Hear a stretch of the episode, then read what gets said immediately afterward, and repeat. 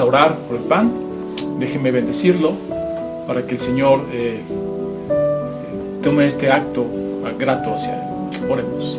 Señor, te damos gracias porque tú eres bueno. Te damos gracias por tu misericordia. Señor, aquí estamos delante de ti, entendiendo el privilegio que tenemos al poder eh, hacer memoria de ti y ser ministrados a través de este, estos símbolos, Señor, de tu cuerpo y de tu sangre. Gracias, Señor, por ese privilegio. Entendemos eh, eh, grandemente, Señor, que nos rescataste de donde estábamos, de muerte a vida, Señor, y hoy somos contados entre tus hijos. Y queremos hacer esto, Señor, para recordar lo que hiciste por nosotros, ese gran precio que pagaste por nuestras, nuestros pecados, por nuestra eh, concupiscencia, por nuestra degradación, Señor, por nuestra corrupción. Gracias, Señor, por haber tenido misericordia de nosotros. Y, Señor, eh, que pedimos que bendigas este pan, símbolo de tu cuerpo, que vamos a comer, Señor, eh, recordando cómo te entregaste tu cuerpo en la cruz, Señor, para ser muerto de una manera cruel, pero para que podamos tener paz con Dios, Señor. Eh, descargaste y desviaste toda la ira de Dios hacia ti, Señor. Por eso nos descatimonia un solo golpe. Pero aquí estamos, Señor, agradeciendo eso. Bendice pan, bendice nuestras vidas. En el nombre de Cristo Jesús, Señor nuestro. Amén. Si ya todos tenemos pan en nuestra mano, en sus casas, ya lo repartieron en sus familias, vamos a comerlo juntos porque eso es lo que significa comunión, un cuerpo. Y nosotros somos el cuerpo de Cristo. Comamos. De la misma manera, permítame orar por, eh, por la copa, símbolo del nuevo pacto en su sangre, dice. Este, simbolizamos eso, con la sangre de Cristo con el cual fuimos comprados. Precio de sangre pagó por nosotros. Vamos a orar. Señor, te damos gracias porque eres bueno. Gracias porque Podemos gozarnos hoy, Señor, en nuestra salvación. Podemos gozarnos hoy, Señor, en ser contados tus hijos y heredar todas estas promesas que en la Biblia están, Señor, que son para nosotros una vez que tú nos has reconciliado con el Padre, Señor. Gracias porque hoy podemos hacer memoria de esto, Señor, y queremos que bendigas esta copa, Señor, que usamos como símbolo de tu sangre derramada en la cruz, Señor, para perdón de nuestros pecados. Eh, bendice la copa, Señor, bendice nuestras vidas. En el nombre de Cristo Jesús, Señor nuestro. Amén. Muy bien, si ya todos en casa tienen la copa en mano, vamos a beberla juntos. Muy bien, damos gracias a Dios porque nos ha permitido, después de un largo tiempo de no haber eh, celebrado la Santa Cena, poderlo hacer en la comunión de los santos a través de esta unidad en el Espíritu que tenemos. Y aunque es un acto solemne, por lo que representa es nada más y nada menos que nuestra redención, de haber sido rescatados de la muerte a vida, de la oscuridad a la luz. Y eso pues, lo agradecemos en el Señor. Vamos a prepararnos para recibir el sermón de esta mañana y vamos a seguir trabajando sobre la fe. ¿Por qué? Porque la fe, eh, de alguna manera, como dice el texto en Hebreos, sin fe es imposible agradar a Dios. Entonces, la vida del cristiano va a estar marcada siempre y va a estar llevada por la fe. De hecho, ya vemos...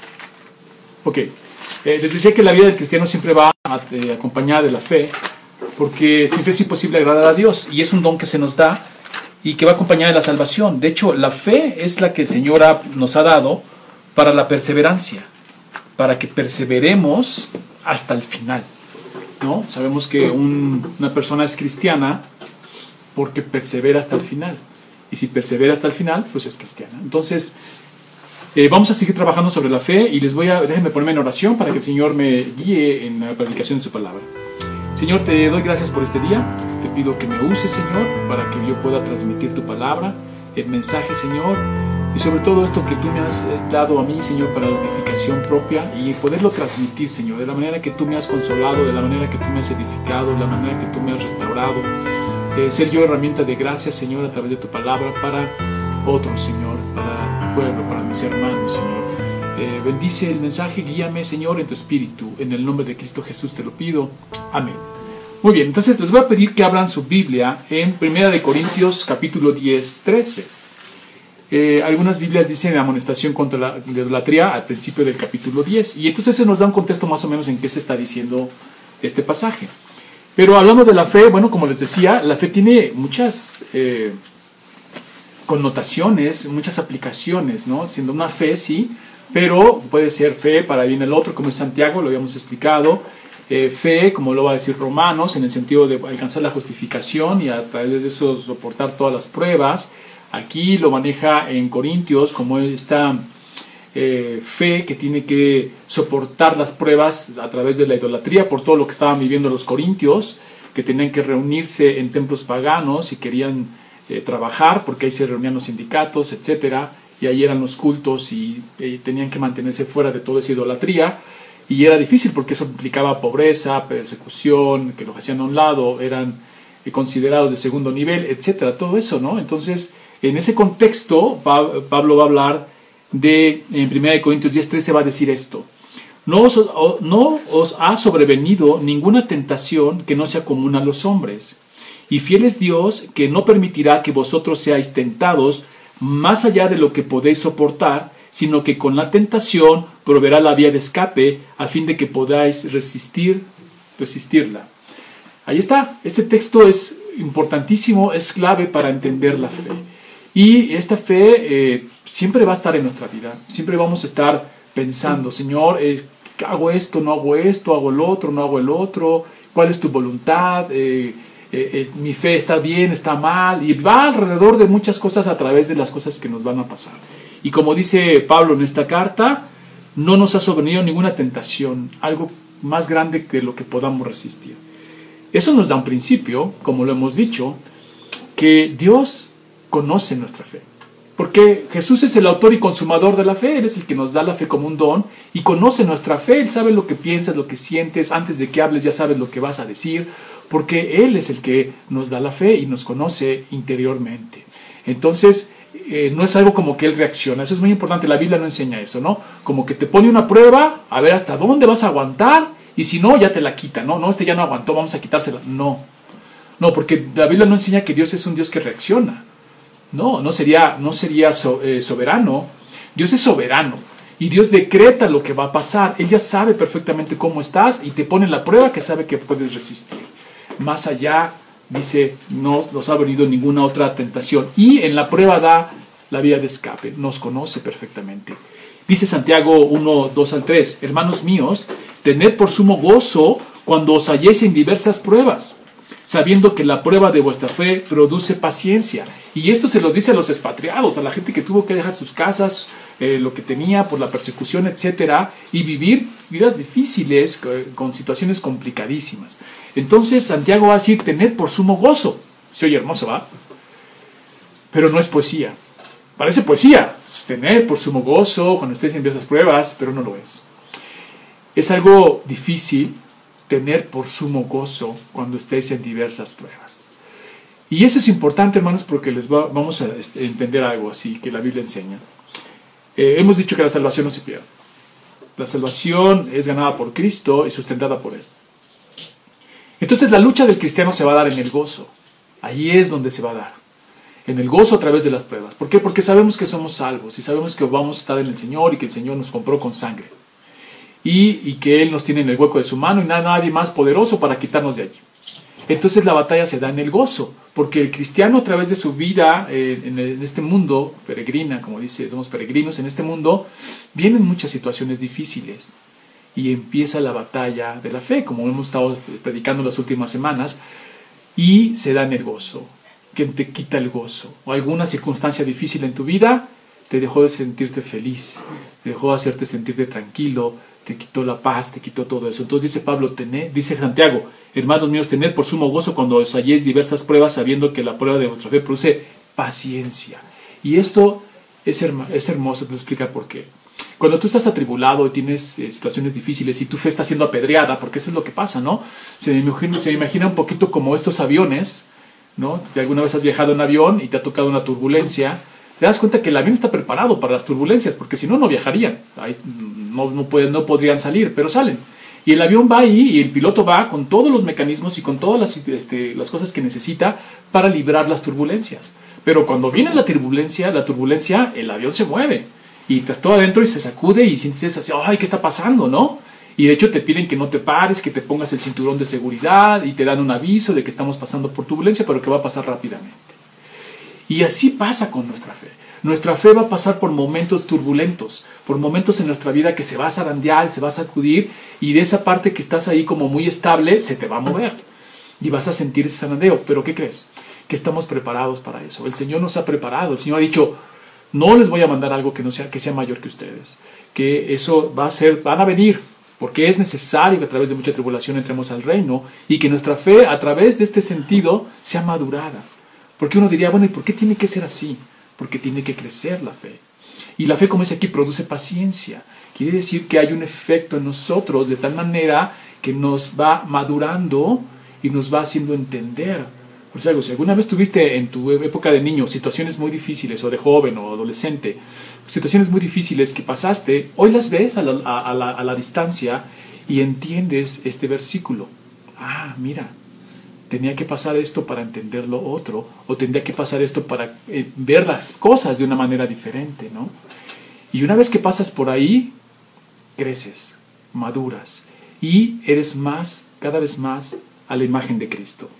Bueno, entonces, partiendo de este fundamento que tenemos, eh, podemos deducir que Jesús es el autor y consumador de la fe. Sabe cómo está nuestra fe y la prueba para que crezca. Por lo tanto, todo lo que nos pasa está bajo el control de Dios, de su soberanía. A veces pensamos que Dios nos prueba y conforme reaccionemos, Él reacciona. Ya lo hemos dicho, la Biblia no enseña eso porque Dios es soberano. Las cosas suceden porque Dios las decretó. ¿Ok? Eh, algunos preguntarán, porque siempre vienen estas preguntas, ¿no? Cuando estamos hablando de la fe y empieza uno a pensar y dice, bueno, entonces, ¿qué pasa con la intercesión? ¿No? Si ya está todo decretado, ¿Cuál, es la intercesión? ¿Qué valor tiene la intercesión de que yo ore por ti, por mí, eh, oremos por otros, inclusive gente que no conocemos y que nos vienen en las reuniones de oración? Hermano, ¿puedo orar? Me pidieron que si tenían ustedes reunión oráramos por tal persona, tal. ¿Qué pasa con la intercesión? Entonces, si todo está decretado. Esa es una buena pregunta y la vamos a, resolver. Eh, la escritura dice, porque Dios es el que en Filipenses 2.13 eh, no tenemos el, tiempo de desarrollar todos los textos en su contexto, pero, pero eh, veamos lo que dice Filipenses 2.13. Porque Dios es el que quien obra en vosotros tanto el querer como el hacer para su beneplácito. Filipenses 2.13. Wow, ahí está. Ahí estamos armonizando todo.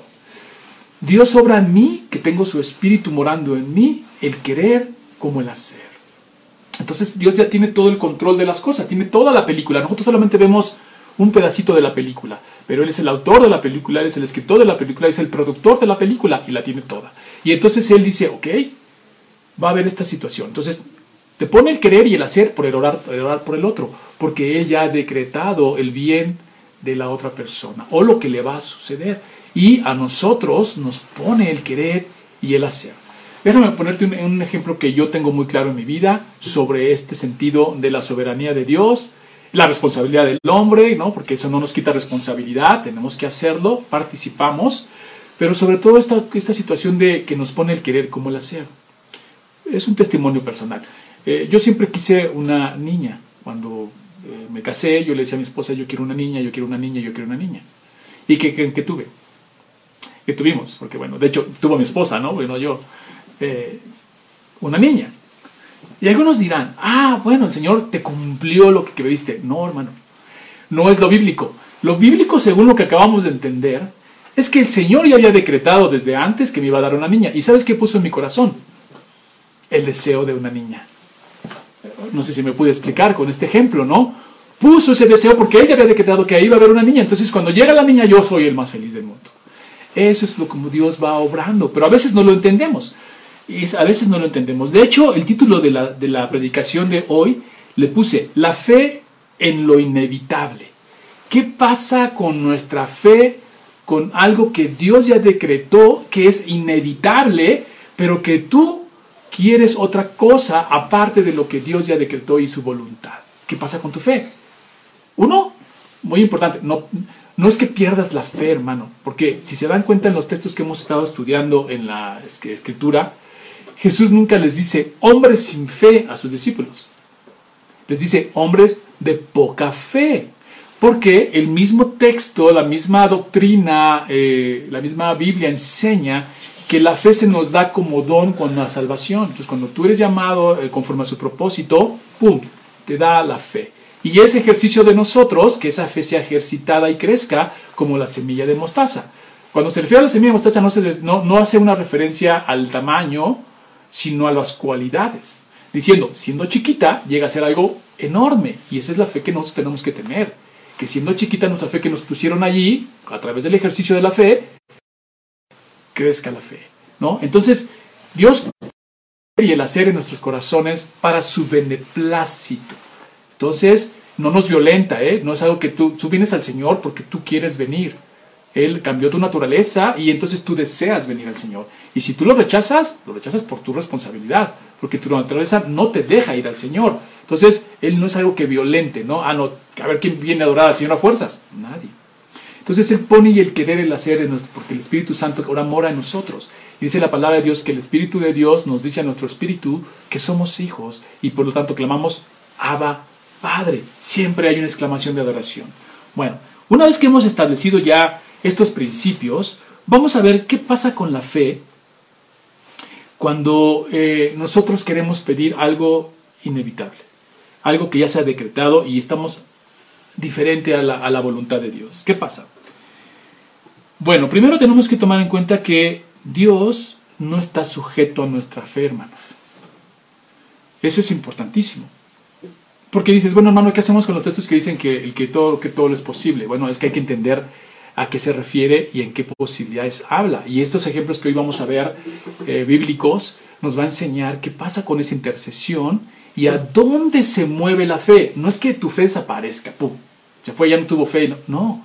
tu fe está siendo moldeada y pasada por fuego, como dice Pedro, y transformada de tal manera que pidas conforme a la voluntad de Dios. Pero vamos a verlo poco a poco. Primero establezcamos, Dios no está sujeto a tu fe.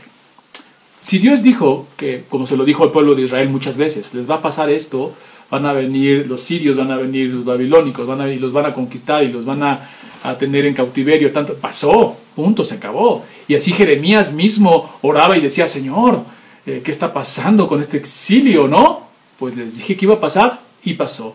Y entonces eh, Jeremías va a ver toda la devastación y va a decir en lamentaciones, ¿no?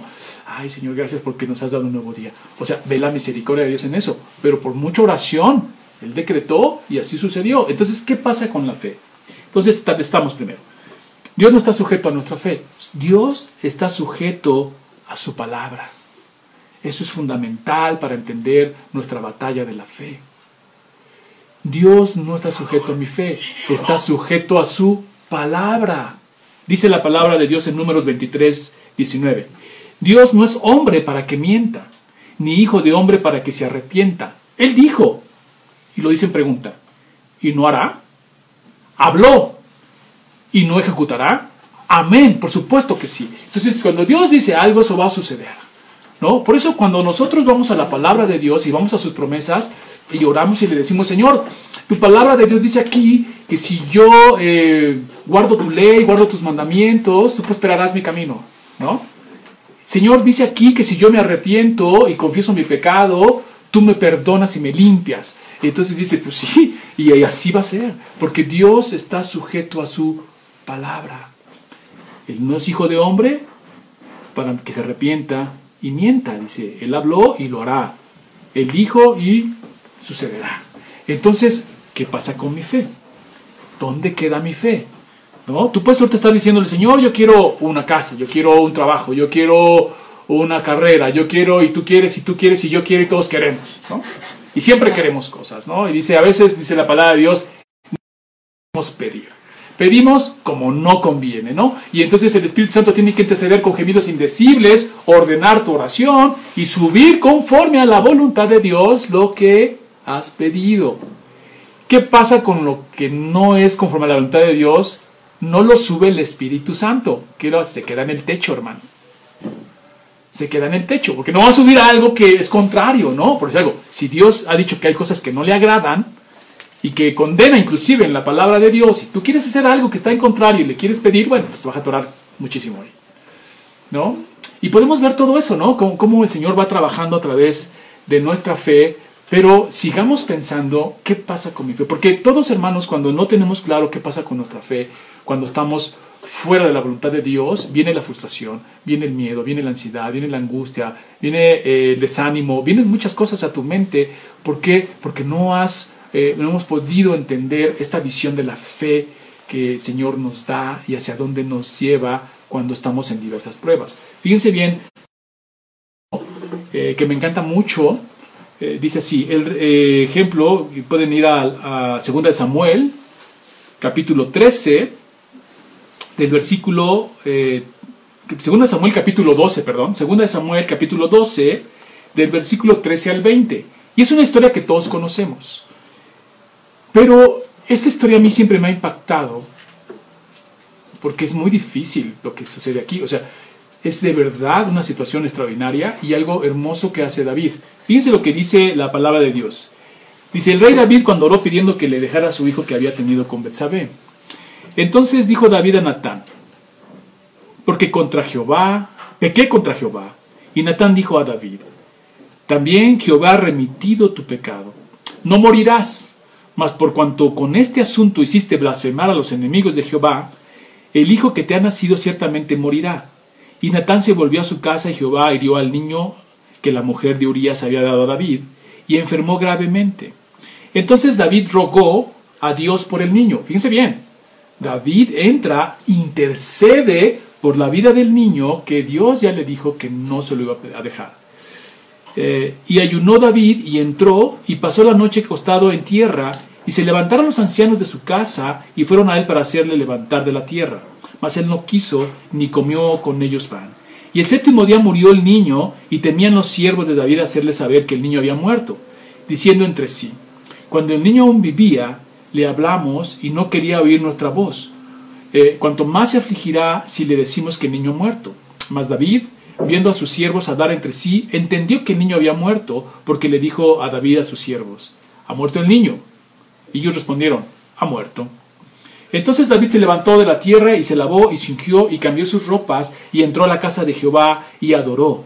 Después vino a su casa y pidió eh, y le pusieron pan y comió extraordinario. O sea, es, una, es algo completamente que a veces nuestra mente no alcanza a entender. Pero aquí está. Y aquí está la palabra de Dios. Y si está en la palabra de Dios es que Dios quiere que lo sepamos y que Dios vea, que veamos el entendimiento. Ahora, la pregunta sería, ¿qué pasó con la fe de David? ¿No? Podemos ver que mientras el hijo vivía, David intercedía, estaba orando, Señor, Señor, déjalo vivir, déjalo vivir. Pero ya Dios había decretado que no le dejaría el niño. Alguien pudiera pensar que le faltó fe a David. Porque hoy, hoy nos encontramos a veces con falsos maestros que dicen estas cosas. ¿eh? O, tú mismo te puedes engañar, ya ni siquiera otro, que tú mismo te digas, no, no, David pudo haber pensado, pudo haber dicho, no oré tan fervientemente, me faltó más oración, me faltó ayuno, me faltó, no le faltó nada. Y les digo una cosa, nadie piensa que a David le faltó fe, ni él mismo piensa que le faltó fe. ¿Por qué? Dice, uh, por la reacción que vemos después de David. Una vez que la voluntad de Dios se cumplió, David entendió que era mejor la voluntad de Dios que su deseo. Y eso le dio descanso. No dijo, me faltó, no. Dios habló, decretó, se cumplió. Intercedió David, pero dijo, no. Es mejor la voluntad de Dios que mi voluntad. Por eso se paró y empezó a comer. Dijo, Dios dijo, se hizo, alabado sea el Señor. Y eso es importante porque lo mismo pueden dudar de nuestra misma fe. Y luego tenemos, porque tú puedes tener una situación difícil eh, como la de David y empezar a dudar de tu propia fe y decir, no tuve fe, tuve fe, ¿qué pasó con mi fe? No, hermano. Tenemos que entender que una vez que el Señor decreta, su voluntad es buena, agradable y perfecta. Por eso es extraordinario, porque David lo, lo asimila así. Puede ser que tú y yo no. Puede ser que tú y yo nos cueste trabajo, que tengamos que estar orando, orando, orando para que el Señor nos vaya consolando y, nos vaya diciendo qué fue lo mejor, qué es lo que Él quería y nosotros eso. Pero ¿qué pasa con la fe ahí entonces? ¿Qué pasó? Pasó por turbulencia David, pero la fe se movió y maduró y creció y llegó a un pináculo muy alto hasta el entendimiento de que la fe que todo lo puede es la fe que confía en la voluntad de Dios, que es buena, agradable y perfecta. Por eso David no se, no se, conmovió. ¿Qué hubiera hecho yo? Seguramente hubiera dicho, me faltó fe. Y luego tengo dos problemas. Uno es, me faltó fe. Y la otra, ¿por qué me faltó fe? O sea, una lucha en mi mente de, me faltó fe y luego, ¿por qué me faltó fe? ¿No? Y luego de ahí eh, mi mente puede traicionarme y decirme, entonces soy, soy tu hijo, no soy tu hijo. Y ahí se pierde uno. No, no, no. No le faltó fe a David. Entendió su fe, se movió y se transformó hacia la voluntad de Dios. Y eso es lo que tenemos que entender. Señor, tú dijiste y así se hizo. Y mi fe confía en que lo mejor es lo que tú quieres y no lo que yo quiero. Y tu fe se transforma. Vamos a ver otro ejemplo, ¿no? Vamos a ver otro, otro ejemplo donde la fe es llevada a un punto máximo de prueba, difícil. ¿Y qué pasa aquí con esta? Vamos a hablar de Pedro y vamos a hablar de nuestro Señor Jesucristo, que también fue probado, fue... Eh, moldeado, como dice la palabra de Dios, eh, instruido ¿no? en obediencia hasta la muerte. Pero vamos a ver Pedro y por eso vamos a ir a este texto que está... Eh, a ver, ¿dónde está el Pedro? Bueno, eh, creo que me faltó anotar el texto, pero conocemos la historia, ¿no? La historia cuando dice... este hecho está en Lucas, pero bueno, no quiero que en el texto, pero la historia la conocemos muy bien porque va muy hilado. Va Lucas 22, eh, 31 al 34, es ahí donde está la historia de Pedro, cuando eh, Jesús le avisa que va a ser eh, zarandeado. Y luego más adelante vemos cómo ya Jesús es entregado. Pero vamos a empezar por la de Pedro. Dice así. Dice, Simón, Simón, mira que Satanás os ha reclamado para zarandeaos como a trigo. Pero yo he rogado por ti para que tu fe no falle. Y tú, una vez que hayas regresado, fortalece a tus hermanos. Y Pedro le dijo, Señor, estoy dispuesto a ir contigo tanto a la cárcel como a la muerte. Y, Pedro estaba hablando en serio, ¿eh? O sea, Pedro no estaba fingiendo, Pedro estaba en ese momento hablando en serio. Y lo vemos porque después vemos como... Ok, Continuamos. Decíamos que vemos que Pedro estaba hablando en serio, porque después vemos cuando quieren apresar a Jesús, él se corta la oreja del guardia, ¿no? O sea, está dispuesto, y eran una multitud, ¿eh? O sea, una, mucha gente Jesús. Él está dispuesto en ese momento. Pero ¿qué pasa después? Pero fíjense bien el texto, porque lo vamos a analizar en algunos detalles que nos van a ayudar mucho a entender la fe y la prueba de la fe. Voy a repetirlo porque se fue un poco el internet. Dice así: Simón, Simón mira que Satanás os ha reclamado para zarandeados como trigo. O sea, Satanás pide permiso, ¿eh? O sea, no, ordena tu vida. Nuestra vida está ordenada por el Señor. Lo que te pasa es porque el Señor quiere que te pase. Eh, pero yo he rogado por ti para que tu fe no falle. Fíjense bien ahí, ahí tenemos intercesión de Jesús por Pedro. Ahí está la intercesión en algo que es inevitable y que va a suceder. Pero Jesús le dice, pero yo he rogado por ti para que tu fe no falle. Y una vez que hayas regresado, fortalece a tus hermanos. Y esto lo vamos a ver después, cuando Jesús le vuelve a preguntar a Pedro y le dice, Pedro, ¿me amas? Dice, sí, apacienta tu rebaño. Apacienta mi rebaño, le dice. Pedro, ¿me amas? Sí te quiero, Señor. Apacienta mi rebaño. O sea, ahí lo vamos a ver como esto mismo se lo vuelve a decir después. Regresa, fortalece a tus hermanos. Y Pedro le dijo, Señor, estoy dispuesto a ir contigo tanto a la cárcel como a la muerte. Pero Jesús le dijo, te digo, Pedro, que el gallo no cantará hasta que tú hayas negado tres veces que me conoces. Fuertísima, decíamos, fuertísima prueba que iba a vivir Pedro. Fuertísima, hermanos. Fuertísima. Pero tenemos que analizar bien el texto y fíjense bien, la pregunta sería, ¿falló Pedro o no falló Pedro? Uno diría, sí falló, lo negó, ¿no? Pero a ver, vamos a, vamos a entender el texto. ¿Por qué Jesús le diría a Pedro que ha rogado por él para si él ya sabía que lo negaría? Una pregunta bastante interesante, ¿no? Jesús le dice, yo estoy rogando por ti para que tu fe no falle. Y obviamente Pedro no entiende bien todo lo que está pasando dice, no, yo voy a morir hasta contigo, ¿no? Le dice, Pedro, tú me vas a negar tres veces antes de que cante el gallo. Entonces, ¿a qué se refiere Jesús cuando dice que está rogando por él cuando, para que su fe no falle? Digamos, pero falló. A ver, veamos otra vez el texto. la prueba no era si lo negaría o no. Eso es lo que tenemos que entender. Voy a repetir el texto. Dice, Simón, Simón, mira que Satanás os ha reclamado para que zarandeaos como a trigo, pero yo he rogado por ti para que tu fe no falle. Ahí tenemos el primero. Yo he rogado por ti para que tu fe no falle. Y luego le dice, me vas a negar. Entonces, ¿cuál es la prueba? Si ya sabía que le iba a negar. La prueba de la fe de Pedro va más allá de la negación. Esa es una parte de la prueba. ¿Y en dónde vemos en el mismo texto que nos explica eso? Cuando Jesús le dice, o sea, ella sabía que lo iba a negar, pero la prueba no era nada más esa. La prueba era más larga, la prueba era, eh, se puede decir que estaba eh, comprendida en dos partes. Uno, que lo iban a confrontar y lo iba a negar, pero la, a lo que Jesús se refería de que he rogado por ti, cuando le dice, y una vez que hayas regresado, fortalece a tus hermanos. Ahí está el tema. O sea, Jesús dice, me vas a negar, pero la prueba continúa porque una vez que lo hagas, tienes que salir adelante, tienes que fortalecerte, regresar, fortalecer a tus hermanos, tienes que regresar y cuidar de mi, rebaño, ¿no? Dice, apacienta mis ovejas.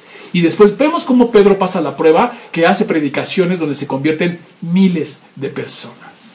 Entonces, eso es muy interesante. La prueba no era si lo negaría o no, tanto que Jesús se lo anticipa. Esa era la primera parte de la prueba. Y como Jesús mismo le dice, esa parte no la pasarás. No vas a pasarla. La prueba era que después de pasar por fuego, regresara a fortalecer a sus hermanos. Por eso vemos que después Jesús se le presenta y le pregunta, Pedro, ¿me ¿A dónde nos lleva esto de la prueba de Pedro? Bueno, tú puedes pasar por momentos así. Y el Señor está rogando por ti porque sabe que en algún momento vas a caer. Y la palabra de Dios lo dice, siete veces se cae el justo. ¿No? El Señor nos levanta, te vas a tropezar, vas a caer, tu fe va a ser pasar andeada y va a pasar por turbulencia, pero el Señor sabe que una vez que pases por ahí, con seis, con ocho, con siete, con cuatro, lo que sigue es levantarse, sustentado por el Señor, fortalecido. Entonces el Señor dice, yo he rogado por ti para que tu fe no falle. Entonces no, no, no fue suficiente que Cristo intercediera por Pedro mismo durante al Padre para que su fe no fallara, pero la prueba era más grande de lo que lo negara, era seguir adelante. Y vemos cómo la oración de intercesión de Jesús tuvo éxito de tal manera que Pedro se levantó y predicó por miles. Podemos ver el caso contrario de Judas. Judas tuvo también traicionó a Cristo pero él no se levantó, terminó suicidándose. Pero la intercesión no fue por Judas, la intercesión de Jesús fue por Pedro y vemos cómo terminó Pedro al final de la prueba. Entonces yo por un momento de prueba puedo pasar por aflicción, duda, zarandeado, por turbulencia, pero el Señor está orando por mí, intercediendo por mí, porque es lo que dice la palabra de Dios, que está a la vista del Padre que intercediendo por nosotros. Entonces cuando yo estoy en prueba, Jesús está ahí conmigo, intercediendo por mí, sabiendo que voy a flaquear, que voy a ser zarandeado, que voy a tropezar y posiblemente me caiga, pero me va a levantar, porque siete veces se cae justo y el Señor lo levanta. Entonces, esta situación de Pedro va más allá de la negación, va más allá de lo que pasa después de, y eso es hermoso. Es algo que, que a mí me ha bendecido mucho que me ha alentado mucho. ¿Por qué? Porque van a venir cosas, hermanos. Van a venir cosas que el Señor ya decretó. Pedro pudo haber dicho, Señor, no, no, no dejes que te niegue, no dejes que te niegue, no dejes que te niegue, ¿no? Pudo haber dicho eso cuando le dijo Jesús, me vas a negar. Pero ya se había decretado que iba a pasar porque así era y se tenía que cumplir el decreto del Señor. Y seguramente el Señor dicho, bueno, me vas a negar. Pedro dijo, no, yo voy a orar para que no lo pase, yo voy a orar para que no pase. Y no sabemos si en su mente pasó eso, pero se cumplió la voluntad del Señor. Y Pedro fue zarandeado y negó a Jesús. Pero vemos la intercesión de Jesús tiene efecto después de todo eso. ¿Y quién fue Pedro, no? Y luego cómo Pedro escribe dos cartas animando a los que sufren, ¿no? A los expatriados del Porto y etcétera. Porque ya había pasado por ahí si alguien tiene autoridad o una vivencia propia de una situación muy difícil en su vida, y tuvo varias, ¿eh? pero esta es de las más duras, fue él, fue Pedro. Y después les dice a los expatriados, ánimo, No os sorprendáis del fuego de prueba que os ha sobrevenido como cosa extraña que esté sucediendo, si no es necesario que tu fe sea pasada por fuego. Y él lo decía con entendimiento de causa, porque él había pasado por un fuego y un fuego aterrador, aterrador. Pero el Señor intercedió por él. Vamos a poner un último ejemplo para eh, este, cerrar el, concepto de fe, para que tu hermano en tu vida diaria, en las situaciones extraordinarias que vamos a tener, la vida sigue y hasta que el Señor nos llame, pues se termina aquí y empieza allá. Pero mientras estamos aquí, vamos a pasar prueba porque nuestra fe es necesario que madure. Veamos ahora a nuestro eh, Señor Jesucristo, autor y consumador de la fe, en una prueba dificilísima. Fíjense bien, vamos a el Getsemaní. Pero antes que eso quiero dejar un texto que dice así. Hebreos 4:15 dice, porque no tenemos un sumo sacerdote que no pueda compadecerse de nuestras debilidades, sino uno que fue tentado en todo según nuestra semejanza, pero sin pecado. Y sí, vean lo que le pasa a Jesús en el Getsemaní. Dice, y saliendo en camino, como de costumbre, hacia el monte de los olivos, y los discípulos también le siguieron, cuando llegó al lugar les dijo, Orad para que no entres en tentación, y se apartó de ellos como a un tiro de piedra. Y poniéndose de rodillas, oraba diciendo, Padre, fíjense bien la oración, está expresando su voluntad sujetándola al Padre, pero es la voluntad de Jesús. Dice así, Padre, si es tu voluntad, aparta de mí esta copa. Pero no se haga mi voluntad. Ahí es donde entendemos que lo que quería Jesús es que le apartaran esta copa de sufrimiento sino la tuya. Entonces se le apareció un ángel del cielo fortaleciendo. Oraba con mucho fervor y su sudor se volvió como gruesas gotas de sangre que caían sobre la tierra. Jesús le pide, si es tu voluntad, pasa de mí esta copa. Y sabemos que la copa tiene que ver con el sufrimiento. No nos vamos a meter en detalles de que si es porque vio que iba a ser eh, Padre mío, ¿por qué me has abandonado en la cruz? O si en su cuerpo estaban cediendo en ese momento porque ya eh, era tanta la presión que sentía física, humana, porque era 100% humano, 100% Dios, y su cuerpo no estaba cediendo, estaba cediendo a toda esa presión y no quería morir ahí en el Getsemaní, sino quería ir a la cruz a lo que había venido.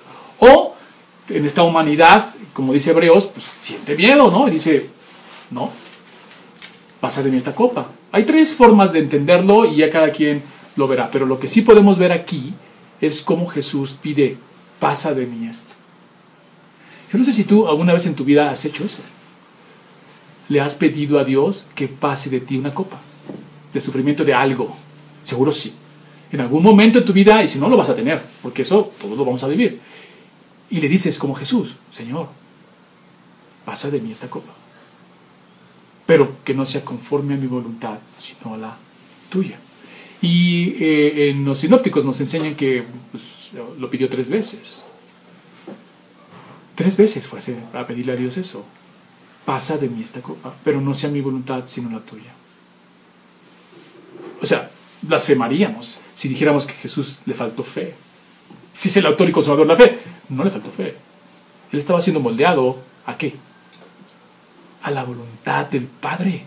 Su fe y los sentimientos y los deseos de Jesús se estaban moldeando a, lo que a, sujetarse a la obediencia de la voluntad del Padre. Punto se acabó y ese es el punto más alto de la fe. Cuando tú oras por algo eh, que quieres y oras y oras y oras y de repente dices, pues no, yo creo que estoy orando al revés porque esto es inevitable. ¿Qué dices? Señor, ok, si a ti sí lo has decidido, sea tu voluntad y llévate la gloria. Eso es lo que dice Jesús. Eso es lo que hace Jesús. En su humanidad dice, pasa de mí. No, no, no quiero meterme en detalles sobre qué copa está hablando. De sufrimiento sí, pero en qué, en qué situación. Hay tres posturas. Pero Él le pide que la pase. Lo dice, pero no sea como yo, Señor, porque lo que es mejor es lo que tú quieres. Y esa es nuestra fe, hermanos. El Señor no le faltó fe ni a David. Eh, no le faltó, porque pues, Él es el autor. Él tiene toda la fe. Él conoce la voluntad del Padre. Es más, eso ya se había planeado desde cuándo? Desde la eternidad, de la otra eternidad. Pero en la humanidad, como dice Hebreos, pues siente lo que tú sientes, siente lo que yo siento. Y, ya pasó por lo que tú has pasado. A un grado de pedir, pásame esto. Pero después dice, pero no, Tu voluntad es mejor porque tu voluntad de qué es? Buena, agradable y perfecta. Entonces nuestra fe no es que falle, hermanos. O puede fallar en algún momento, sí, no lo puedo negar. En algún momento, pum, baja, caes, tropiezas. Pero el ejercicio de la fe que estamos enseñando aquí es que es moldeada de tal manera que tu fe hace todo lo posible. Y lo posible está en qué? En la voluntad de Dios. Y yo te voy a, yo te voy a decir una cosa. Eh, yo a veces oro y oro de esta manera. Señor, yo tengo este deseo. Yo tengo esta necesidad. Yo tengo este anhelo. Si es algo que tú has obrado en mí, en el querer y en el hacer en el corazón, avívalo. Avívalo de tal manera que mi fe tenga obras eh, y que, eh, eh, no sea muerta. Pero si no es tu voluntad, este deseo que yo tengo, quítalo, deséchalo, porque no quiero estar desalineado a lo que tú quieres. Y eso me ha ayudado mucho. Yo pongo algo en mi corazón y digo, no, no. O sea, yo cuando tuve esta crisis que he platicado, tuve mi proceso, porque en mi proceso yo decía, Señor, no puedo respirar, ayúdame, déjame respirar, no puedo respirar, ¿no? Me voy a morir, me voy a morir, ayúdame. Llega un momento en que yo dije, a ver, Señor, ¿me vas a llevar? Llévame, que sea tu voluntad, no la mía. Y me relajé, ¿y qué crees que pasó? Que empecé a respirar. Increíble. ¿No? O sea, es moverte a la voluntad del Señor y tu fe va a pasar por ahí y de repente crece de tal manera como Jesús. Señor, sea tu voluntad, no la mía, porque ese es lo mejor. Qué, qué, qué, ejemplos, ¿no? Y sobre todo, como les decía, el de Pedro me encanta mucho porque dice, para que tu fe no decaiga. Es una fe grande, hermanos. O sea, es una prueba. La, nuestra prueba no, miren, hermanos, la prueba no es una vez. La prueba es la vida misma. ¿Por qué? Porque mientras estemos aquí, tenemos que testificar que Cristo mora en nosotros y que reina y que gobierna y reflejar a Cristo a los demás. Entonces tenemos la prueba es hasta que Él venga. ¿Por qué? Porque todo el tiempo vamos a ser puestos a prueba.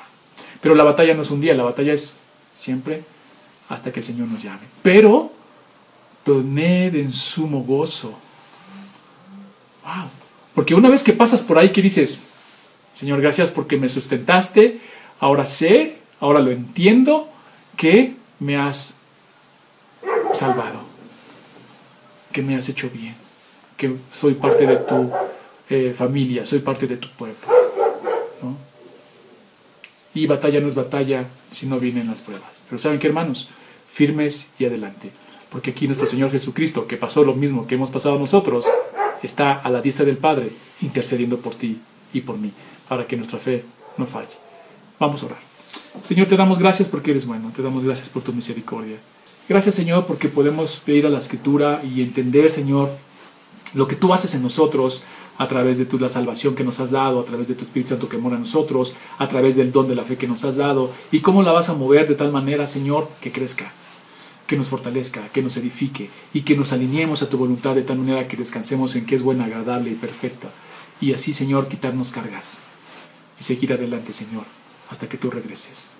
Y te invito a que junto con tu familia, ahí en casa, eh, oremos y nos pongamos en manos del Señor para que nos siga sustentando, llevando en este tiempo eh, que tenemos aquí y que somos peregrinos, ¿no? porque nuestra mirada, como dice la palabra de Dios, no debe estar aquí, en las cosas de aquí, sino en las cosas celestiales. ¿no? Y estas de aquí vienen por añadidura, ya la, escritura nos lo enseña, ¿no? Estas vienen solas, ¿no? Busca sus reinos, justicia y estas necesidades eh, humanas, pues vienen por añadidura a la hora que el Señor, porque sabe lo que necesitamos, ¿no? Él nos conoce. Vamos a orar eh, allá en casa, por favor, eh, acompáñenme para terminar este tiempo y agradecer que pudimos hoy, después de mucho tiempo, celebrar la Santa Cena. Oremos. Señor, te damos gracias porque nos has hecho bien. Gracias porque nos has permitido hoy presentarnos ante ti, Señor, con un corazón contrito, humillado, lleno de gozo y adoración, Señor, porque sabemos lo que has hecho por nosotros. Gracias, Señor, por el don de la fe. Gracias porque sabemos que eh, la usa, Señor, para mantenernos firmes hasta el final, Señor. Gracias por eh, la reunión que hemos tenido, porque nos has permitido celebrar la Santa Cena, Señor, y ser ministrados eh, en tu cuerpo y en tu sangre espiritualmente, Señor. Gracias por la comunión que tenemos como iglesia. Nos ponemos en tus benditas manos en esta semana que inicia, Señor, para que nos lleve, Señor, en toda la semana firmes, fuertes en ti, Señor, para cualquier cosa que tengamos que confrontar. En tus manos ponemos, a ti sea la gloria por los siglos de los siglos. Amén. Dios los bendiga, hermanos, si Dios nos lo permite, nos vemos el próximo domingo. Bendiciones.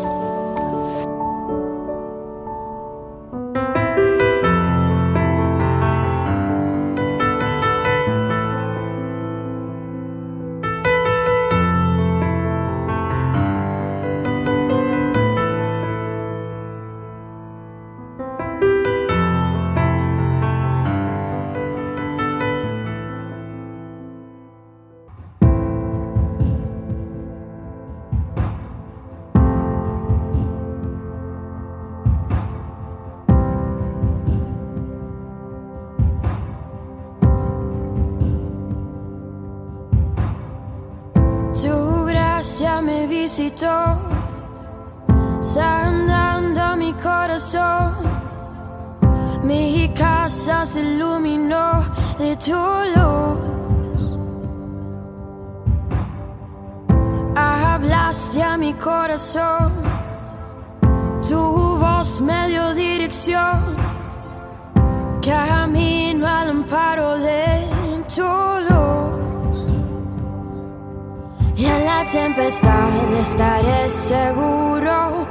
Tú me sostendrás con tu brazo fuerte.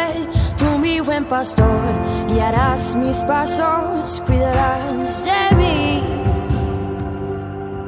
En la tempestad estaré seguro. Tú me sostendrás con tu brazo fuerte. Tú, mi buen pastor, guiarás mis pasos, cuidarás de mí.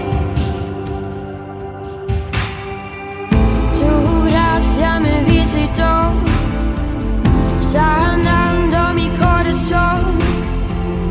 Mi casa se iluminó de tu luz. Hablaste a mi corazón, tu voz me dio dirección.